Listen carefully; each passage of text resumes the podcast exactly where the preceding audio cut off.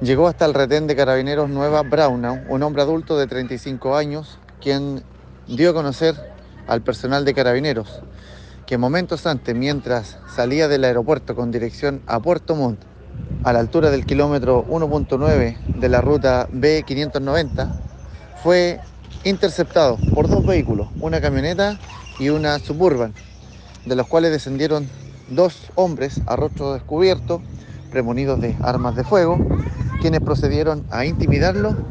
y sustraer su vehículo, un automóvil de alta gama, un Ford Mustang,